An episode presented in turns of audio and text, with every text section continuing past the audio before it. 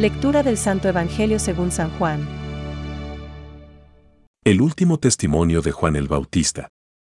El que viene de lo alto da testimonio de lo que ha visto y oído, el que recibe su testimonio el que Dios envió el Padre ama al Hijo el que cree en el Hijo tiene vida eterna. Es palabra de Dios. Te alabamos Señor. Reflexión. El que cree en el Hijo tiene vida eterna. Hoy, el Evangelio nos invita a dejar de ser terrenales, a dejar de ser hombres que solo hablan de cosas mundanas, para hablar y movernos como el que viene de arriba. Juan 3,31, que es Jesús. En este texto vemos, una vez más, que en la radicalidad evangélica no hay término medio.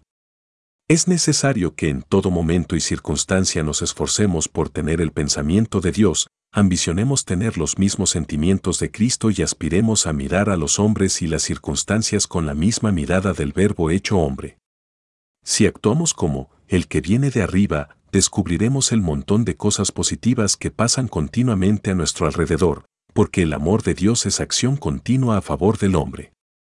Si venimos de lo alto amaremos a todo el mundo sin excepción, siendo nuestra vida una tarjeta de invitación para hacer lo mismo. El que viene de arriba está por encima de todos.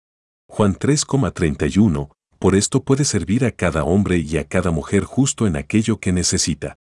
Además, da testimonio de lo que ha visto y oído. Juan 3,32. Y su servicio tiene el sello de la gratuidad.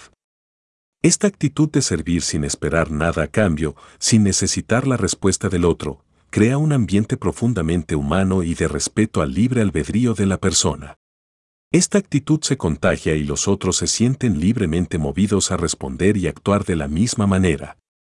Servicio y testimonio siempre van juntos, el uno y el otro se identifican.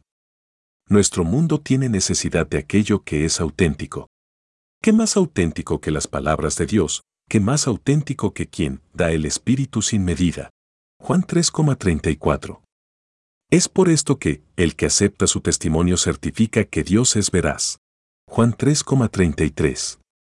Creer en el Hijo, quiere decir tener vida eterna, significa que el día del juicio no pesa encima del creyente porque ya ha sido juzgado y con un juicio favorable. En cambio, el que rehúsa creer en el Hijo no verá la vida, sino que la cólera de Dios permanece sobre él. Juan 3,36, mientras no crea. Pensamientos para el Evangelio de hoy. Y ahora yo pregunto, ¿qué hay más admirable que la belleza de Dios? ¿Puede pensarse en algo más dulce y agradable que la magnificencia divina? El resplandor de la belleza divina es algo absolutamente inefable e inenarrable. San Basilio Magno. La obediencia muchas veces nos conduce por una senda que no es la que yo pienso que debe ser.